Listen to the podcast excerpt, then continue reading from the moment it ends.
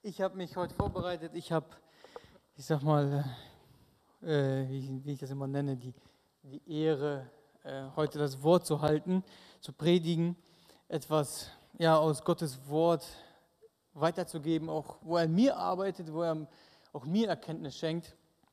Und ähm, es war so, vor zwei Wochen stand ich schon mal hier vorne, habe die Kinderbotschaft gemacht. Da hatten wir das Thema schon so ähnlich. Da hat Paul das Thema übernommen, das hieß, komm, folge mir nach. Ich habe das Thema dann äh, für die Kinderbotschaft ausarbeiten müssen und ähm, fiel mir so schwer ein bisschen, wie breche ich das runter auf Kinderebene? Wie können die heute wirklich krass nachfolgen? Weil ich habe so Bibelstellen gefunden, wo man, wie wir heute gelesen haben, alles loslassen. Was kann dein Kind denn loslassen? Ein dreijähriges Kind oder ein sechsjähriges Kind?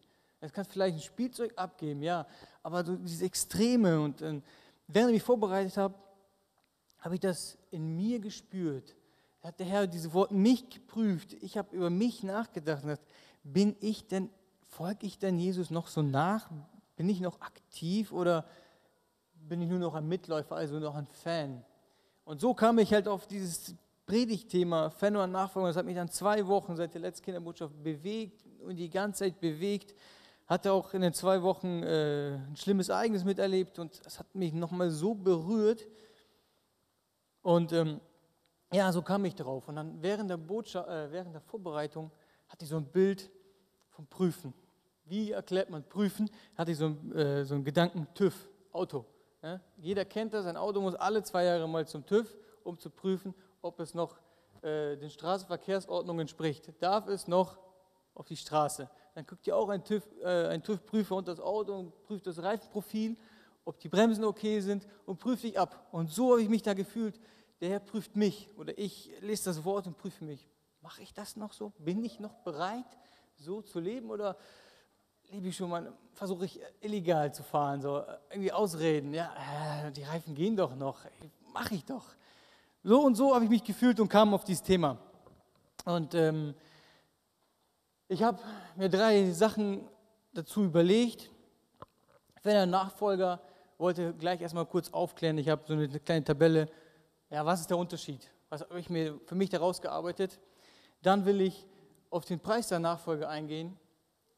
Die Nachfolge ist, äh, kostet auch was. Man, wir können nicht einfach so hinterherlaufen. Und die Belohnung dafür. Also es gibt auch einen Lohn. Das heißt nicht, dass wir nur leiden für Jesus, sondern er sieht das auch und belohnt uns dafür. Also, ich habe diese Tabelle aufgebaut. Wir fangen bei Punkt 1 mal an. Habe mir überlegt, okay, Fan.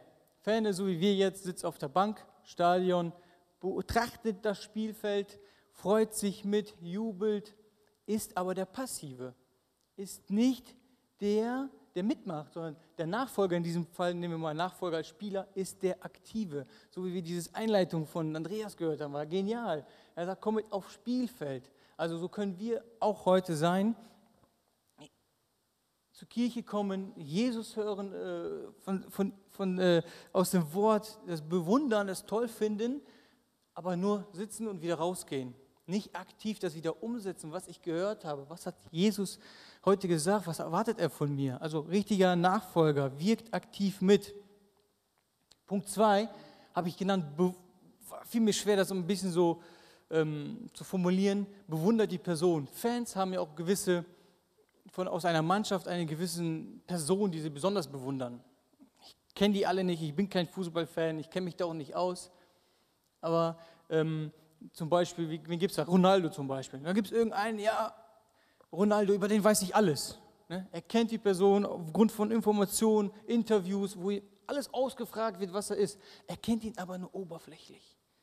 Es mag vielleicht jemanden geben, der ihm ganz nah ist, aber die Mehrheit kennt ihn ja aus dem Fernseher, können ihn vielleicht mal auf dem Spielfeld sehen, raschen vielleicht mal ein Autogramm irgendwo schnell in der ganzen Menge, das unterschreibt, aber ein Nachfolger hat eine persönliche Beziehung eine eigene Erlebnisse. Zum Beispiel könnten wir auch Jesus bewundern durch Fremdzeugnisse. Jemand erzählt was von Jesus, boah, und wir bewundern, ja, Jesus, Jesus, aber selber haben wir noch keine gemacht. Und ein Nachfolger kennt die Person, hat eigene Erlebnisse mit Jesus gemacht, steht im Gebet, weiß, wie er zu Jesus kommt, erlebt ihn im Herzen, wie er ihn berührt.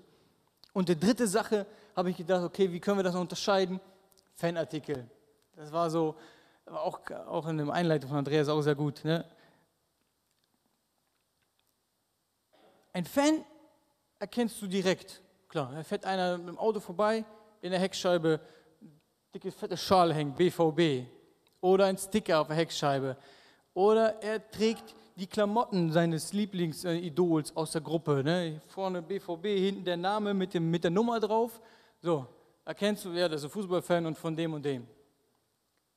Oder so können auch wir sein. Wir können eine Kreuzkette um den Hals hängen, wir können Fischaufkleber hinten aufs Auto machen und zeigen, ja, hier, ich, ich bewundere Jesus, aber mehr machen wir auch nicht. Uns, uns, wir sind aufgewachsen mit Glauben, der bedeutet uns was, aber äh, dass wir wirklich was umsetzen und dagegen habe ich gesagt, die Werke. Ein Nachfolger erkennst du an seinen Werken, an seinen Taten. Die Bibel sagt, ein Glaube ist nichts ohne Taten. Also müssen wir auch was tun. Und diese drei Punkte habe ich rausgearbeitet und hoffe, euch das so ein bisschen verständlich gemacht zu haben. Und das habe ich dann auf mich bezogen. Ich habe mich immer gefragt, bin ich äh, wieder, wo befinde ich mich auf meinem Weg heute? Ich habe mich schon mal entschieden. Wo bin ich? Bin ich jetzt immer noch aktiv? Oder befinde ich mich schon doch wieder mehr so Fan? Ja, ich finde toll, was ich mit Jesus erlebt habe, aber äh, ich habe gerade keine Lust zu beten. Ich kann gerade nicht umsetzen, was er von mir erwartet. Und äh, hat mir einfach so Gedanken gemacht, okay, was bin ich jetzt? Bin ich bereit zu opfern? Bin ich bereit zu geben? Und da habe ich so eine Frage, hast du dich entschieden zum Glauben an Jesus oder bist du bereit, Jesus zu folgen?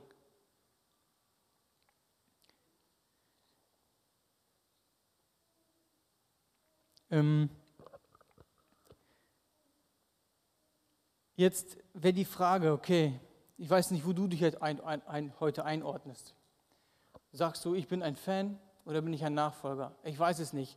Es ist einfach das Wort Gottes, was uns prüft und auch mich geprüft hat. Und ich stehe genau in dieser Herausforderung.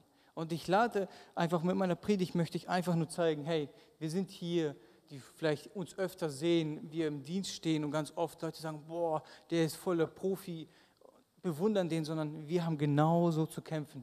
Und ich wollte einfach mit dieser Predigt genau das hervorbringen, dass auch ich am Kämpfen bin und einfach dich damit ermutigen will, ja, zu sehen, hey, ich bin nicht alleine, das sind andere, die auch kämpfen, der hat auch Probleme, dich damit ermutigen. Und wenn wir jetzt kommen und sagen, okay, du hast vielleicht die Frage, wie werde ich denn ein Nachfolger? Was ist denn ein Nachfolger? Und wir haben auch gehört von Stefan, er sagte Neugeburt. Ja? Durch die Neugeburt entsteht die Nachfolge, die sich durch folgende Dinge kennzeichnet. Erstens muss ich begriffen haben, wie sündig, verloren, nackt und blind ich vor Gott stehe. Zweitens muss ich zugeben, dass weder mein guter Charakter oder meine guten Werke etwas an meiner Situation ändern können. Ich muss glauben, dass Herr Jesus Christus für mich gestorben ist, an meiner Stelle. Und ich muss mich willentlich entschließen, sein ganzes Vertrauen oder mein ganzes Vertrauen allein auf Jesus Christus zu setzen und ihn als seinen oder als meinen Herrn und Meister anzuerkennen. Damit beginnt das. Und Viele haben das vielleicht schon hinter sich, haben, haben sich bekehrt, haben sich für Jesus entschieden, so, haben quasi jetzt so äh, äh, die Bekehrung hinter sich, Wassertaufe, ich bin entschieden, so, jetzt habe ich mein Leben gerettet, so. Und dann hört es auf. Aber da hört es nicht auf. Denn genau da geht es weiter. So nach dem Motto, ich habe mein Leben jetzt gerettet, jetzt nehme ich einen Platz auf der Bank und schaue weiter zu. Also es kann in die Nachfolge gehen und von da wieder Fan und sitzen. Toll, Hammer Gott, ich finde toll, was du machst, aber ich habe keine Zeit jetzt in der Woche. Ich habe noch andere Sachen zu erledigen in meinem Leben. Ähm, und da kommen wir hin. Und da habe ich nämlich gedacht, okay, da gibt es den Punkt, der Preis der Nachfolge. Wir können Jesus nicht einfach so nachfolgen. Wir lesen das auch gleich, da komme ich gleich noch drauf. In Matthäus 8, 18 bis 22 habe ich rausgenommen. Da steht drinne, als Jesus sah, dass die Menschenmenge immer größer wurde, wies er seine Jünger an, ans andere Ufer des Sees hinüberzufahren. Da sagte einer der Schriftgelehrten zu ihm, Meister, ich will dir nachfolgen, wohin du auch gehst. Doch Jesus entgegnete ihm, Füchse haben ihren Bau Vögel und Vögel haben ihre Nester, aber der Menschensohn hat keinen Ort, wo er sich hinlegen kann. Ein anderer seiner Jünger sagte, Herr, lass mich erst noch nach Hause gehen und meinen Vater begraben. Doch Jesus sagte zu ihm, komm jetzt gleich mit mir, die nicht nach Gott fragen, sondern selbst für ihre Toten sorgen. Und wir lesen hier ganz am Anfang, Menschenmenge. Es gab viele, die Jesus bewundert haben. Viele sind Jesus nachgelaufen. Eine Menge. Jesus hatte viele Fans. Und die haben ihn bewundert, haben, haben sich gefreut. Klar, da Jesus macht aus Wasser Wein und da speist er 5000 Menschen. Aber Jesus hat das gemerkt, dass sie ihm wegen nicht verstanden haben, sondern wegen seiner Wunder immer einfach hinterherlaufen. Und damit macht er uns was klar. Er sagt, wer mir nachfolgen will, oder da, da kommt einer, der sagt, ich will dir nachfolgen, Herr.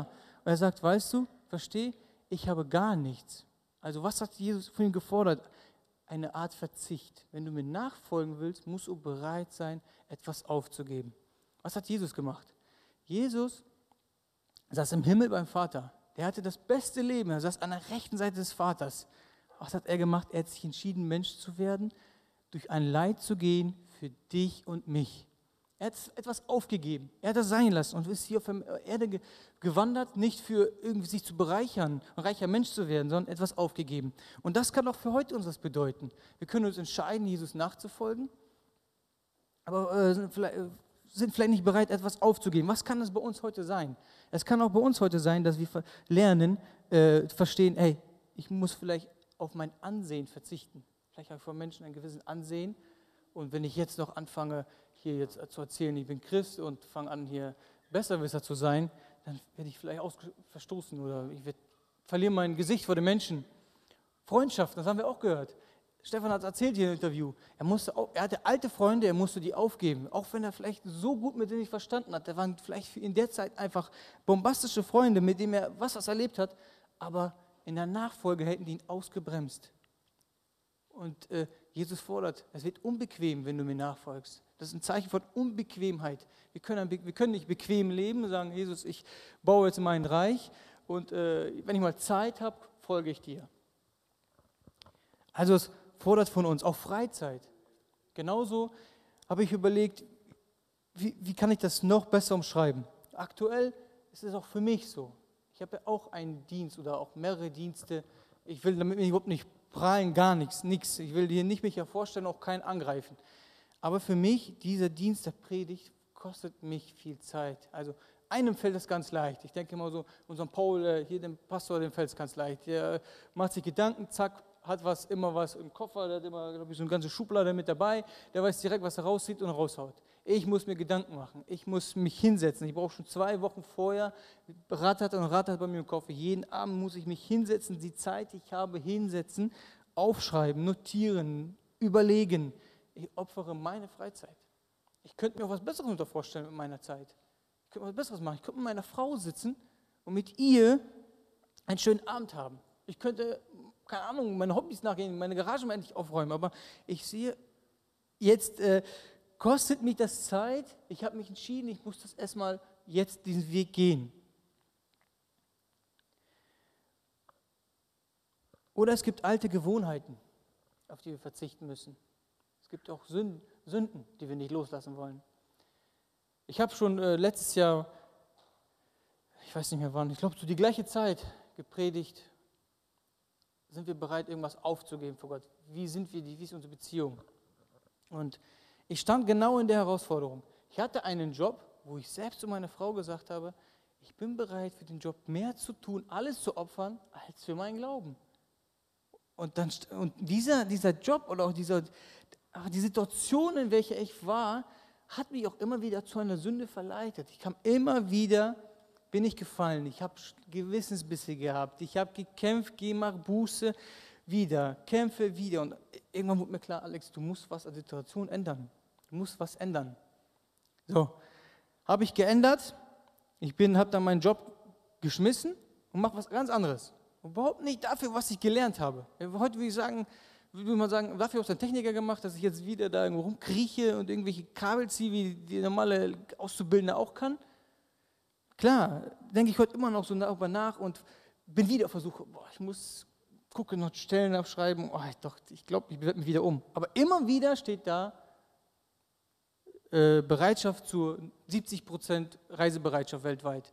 Das bedeutet für mich, ich habe dafür hier keine Zeit mehr.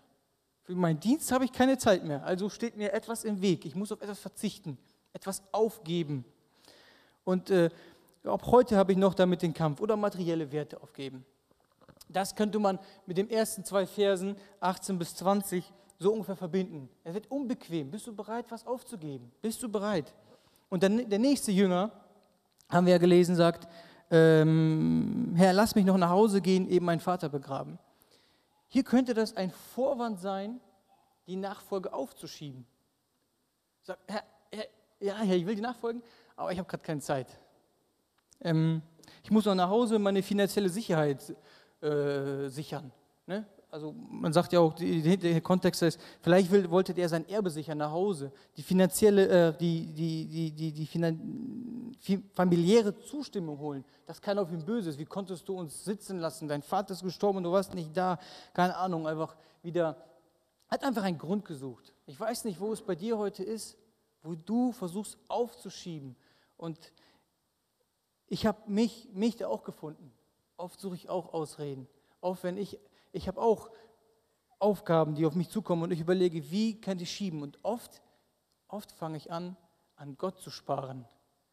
Irgendwas bin ich bereit, für Gott auf, äh, etwas von Gott aufzugeben. Also ich fahre nicht, nicht in der Gemeinde helfen, ich fahre nicht äh, meinen Dienst machen, äh, für meinen Dienst, wenn ich mich vorbereiten muss, opfere ich die, äh, mache, nehme ich nicht die Zeit dafür intensiver, sondern opfere die für mein Privatleben.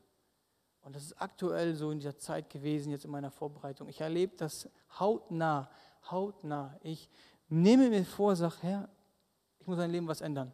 Ich lebe gerade wirklich mehr für mein Leben, mehr meine Zeit und für dich gebe ich gerade was ab. Und er hat mir das gezeigt, mir das zu erkennen gegeben und ich bin gerade dabei, das umzuformen. Ich will mir mehr in Gottes Reich investieren. Ich habe ihm ja versprochen, nachzufolgen und muss bereit sein, mein ganzes Ich, also meine Wünsche haben gar, gar nichts mehr zu sagen, sondern was Jesus von mir will. Trachte nach dem Reich Gottes und bin gerade dabei und stelle fest, genau dann, wenn ich mich vorbereite, wenn ich mir das vornehme, kommt genau mein Leben ins Spiel. Dann ruft mich einer an, Alex, ich brauche da jetzt deine Hilfe, da wo du die gerade vorgenommen hast, heute habe ich einen Gottesdienstbesuch, ich fahre in die Gebetsstunde. Ich brauche das heute. Und genau dann, morgens ruft er schon um 7 Uhr an, ich schaffe nicht mal einen Kaffee trinken. Alex, du musst jetzt kommen, heute, wir müssen zusehen, denn da kommt der Putz rein, du musst mir jetzt was machen. Alex, du musst, es kann nicht sein, ich brauche dich heute. Und ich denke so, ich habe mir was vorgenommen. So Prioritäten setzen. Was ist meine Priorität jetzt? Und oft war das so, habe ich zu meiner Frau gesagt, so, ich muss erst den fertig machen, ich muss den fertig machen, keine Zeit, wir fahren dann danach. Danach fahren wir Gottesdienst. Wenn ich Johann abgeschlossener Baustelle, dann fahren wir dahin. Und genau das ist es. Jesus sucht nicht Nachfolger, die in irgendeinen freien Abend opfern oder mal ein Wochenende oder sagen, ja, wenn ich äh, meine, meine, wie heißt das? Hier habe ich das geschrieben. Äh, also in Rente, speziell wenn ich in Rente gehe, dann habe ich Zeit für dich, dann folge ich dir. Nein, Jesus will dich hier und jetzt heute. Ne? Also er ruft dich auf, er sagt dir, komm, folge mir nach, versuch es nicht aufzuschieben mit irgendwelchen Gründen, sondern jetzt darfst du folgen, jetzt darfst du mir hinterher. Und ich habe euch jetzt ein paar Beispiele gegeben. Das musst du auf dein Leben beziehen. Ich will hier niemanden angreifen, will auch nicht sagen, alles, was wir machen, ist falsch, sondern wir müssen prüfen, was fordert der Herr von dir? Was, wo hat er, der Herr dich mal gerufen und du kannst darauf nicht verzichten. Du kannst es nicht loslassen. Und das haben wir nämlich auch gelesen hier mit dem reichen Jüngling, genau. Diese Bibelstelle wollte ich noch nehmen. Dieser reiche Jüngling, das ist genau die Stelle. Er hat alles gemacht. Er hat alles befolgt. Und Jesus hat ihn geprüft. Was ist dir mehr wert? Bin ich die Nummer eins in deinem Leben oder dein Reichtum? Das, was dir gehört, dein Leben. Was ist dir mehr wert? Und ich weiß, man steht nicht mehr über den Mann, ob der Single war, ob der eine Familie hatte, steht nicht. Man weiß es nicht.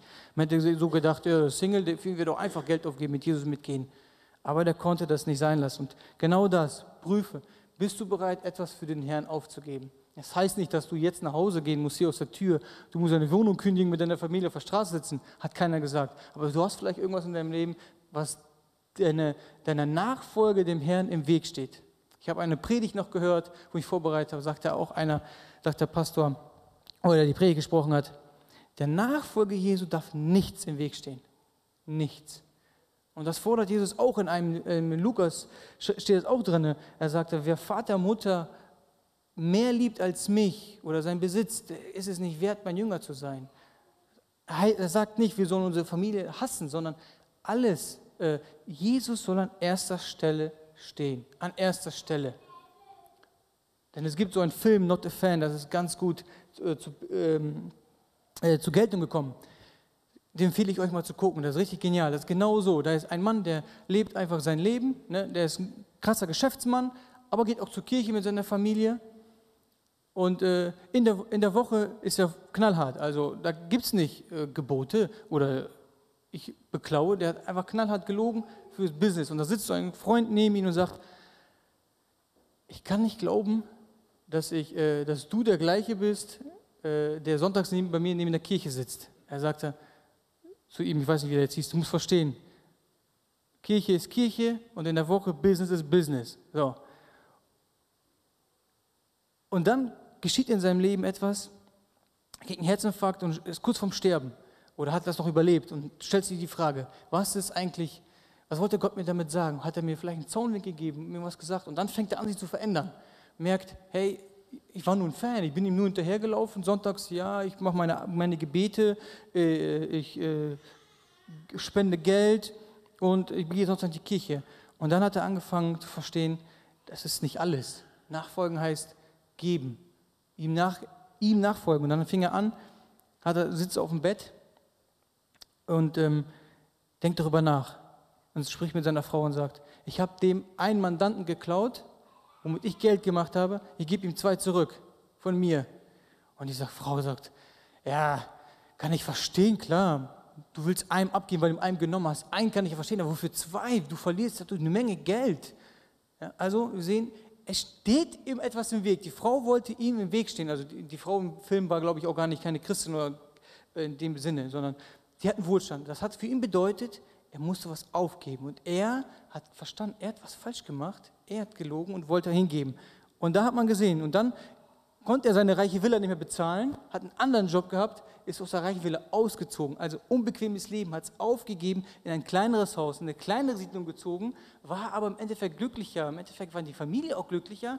Aber im ersten Anschein, klar, tat es den steht die Frau vor dem Haus und betrachtet dieses kleine schäbige Haus, was so vorher eine Villa hatte. Auf jeden Fall, wir müssen bereit sein, was aufzugeben. Und aufgeben heißt ja nicht gleich, ähm, doch, das heißt es eigentlich, sondern worauf will ich hinaus? Sondern wir haben auch, wir kriegen auch eine Belohnung dafür. Das heißt nicht, weil wir jetzt alles hier aufgeben, wir rackern uns und oft ist die Nachfolge mit, mit, äh, mit, ähm, mit, mit, so, äh, wie, ich, wie nennt man das Wort? Alles aufgeben, irgendwie nur mit Last verbunden. Nein, es gibt auch einen Lohn der Nachfolge. Und da gibt es nämlich einen, der geht, fragt genau das den Herrn Jesus Christus. Das ist nämlich Petrus. Und er sagt, Herr. Da erwidert Petrus, äh, hier, da erwidert Petrus, Herr, oder wir haben alles aufgegeben, um dir nachzufolgen. Jesus erwiderte, ich versichere euch, jeder, der Haus oder Brüder oder Schwestern oder Mutter oder Vater oder Kinder oder Besitz um meinetwillen und um der guten Botschaft willen aufgegeben hat, wird jetzt in dieser Zeit alles hundertfach zurückerhalten. Häuser, Brüder, Schwestern, Mütter, Kinder und Besitz, wenn auch mitten unter Verfolgung. In der künftigen Welt wird er das ewige Leben haben.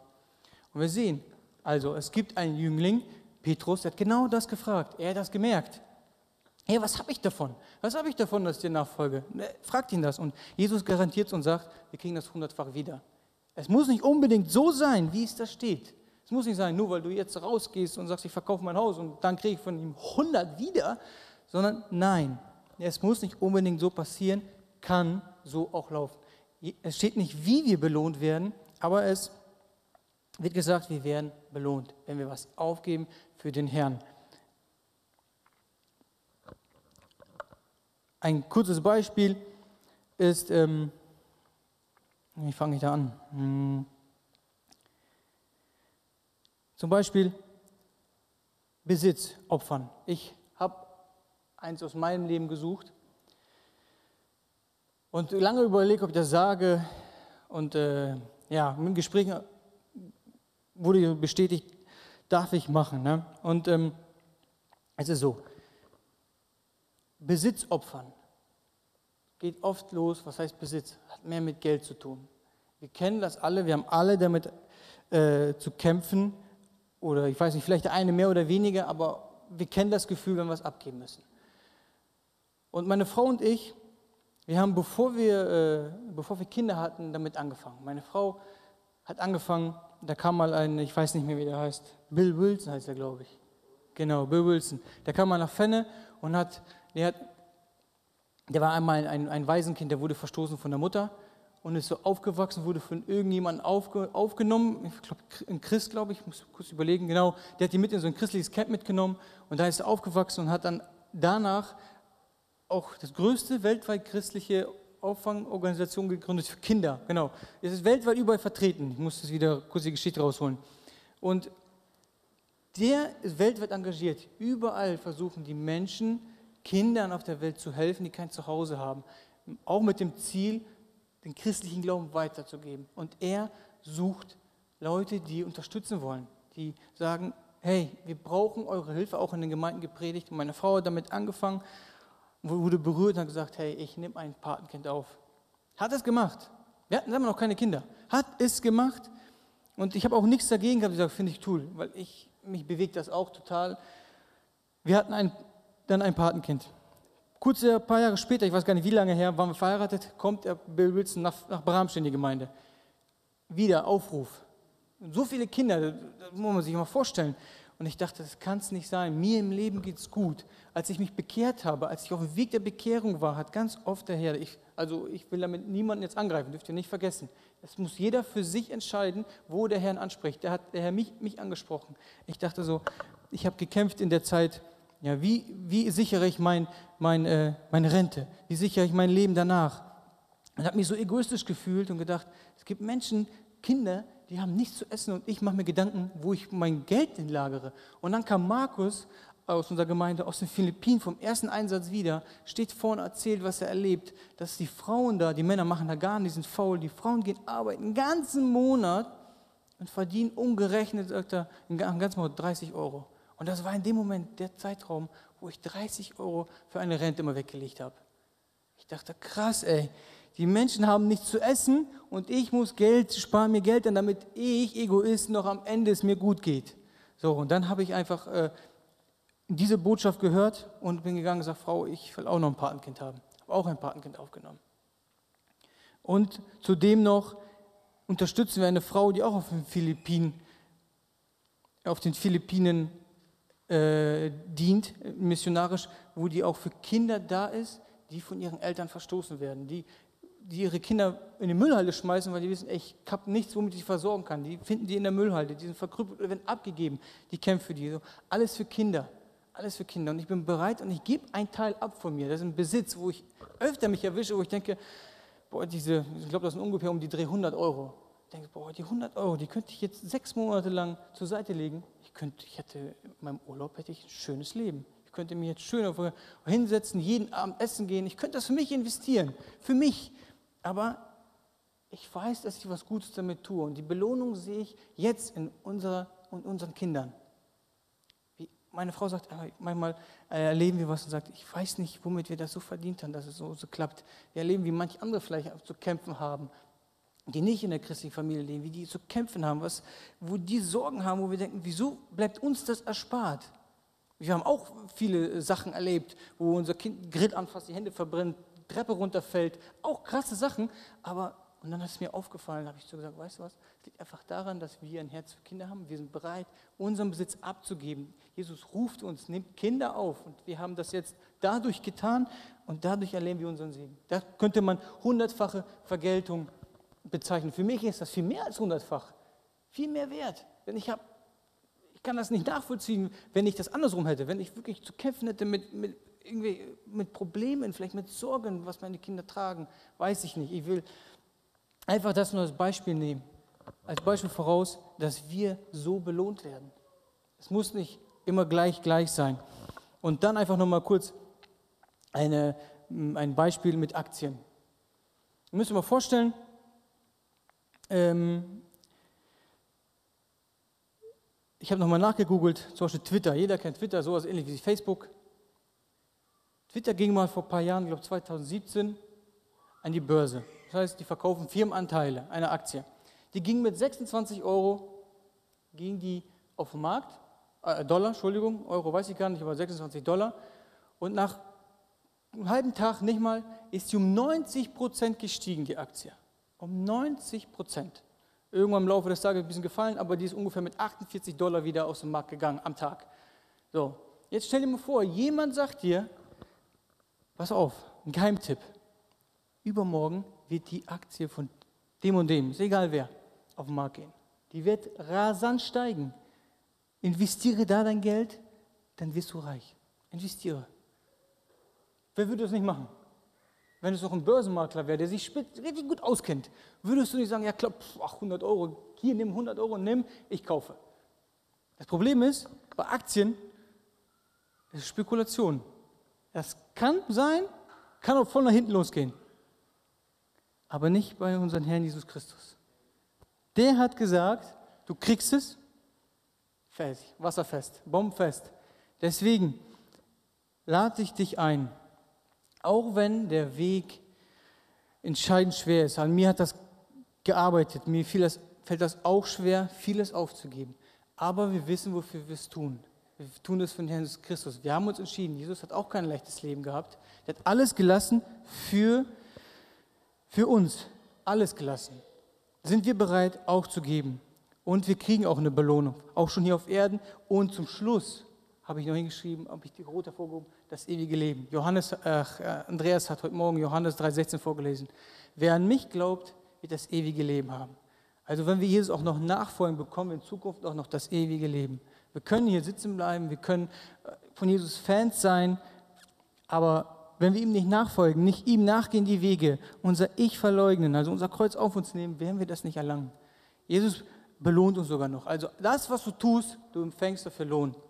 Und ich möchte uns einfach gleich einladen ins Gebet, dass wir uns einfach prüfen. Wenn du heute erkannt hast, sagst, Jesus, ja, ich bin, ich bin irgendwo ein Fan. Das ist nicht schlimm. Du kannst heute Jesus um Vergebung bitten und sagen, Herr, hilf mir, dass ich wieder auf den richtigen Pfad komme, dass ich Nachfolger werde. Ich will mich dir hingeben. Auch den Preis bedenken. Herr, wir schaffen nicht alleine Jesus nachfolgen. Aus eigener Kraft schaffen wir das nicht. Dafür müssen wir den Heiligen Geist einladen. Der alleine gibt uns die Kraft und einfach mit dem Ziel, Jesus, ich will meinen Lohn, ich will das ewige Leben haben. Lass uns, lade ich uns ein, dass wir jetzt ins Gebet gehen und unseren Herrn Jesus einfach ja, prüfen und sagen, Herr, gib mir die Kraft, beständig zu bleiben in meinem Weg. Amen. Lass uns beten.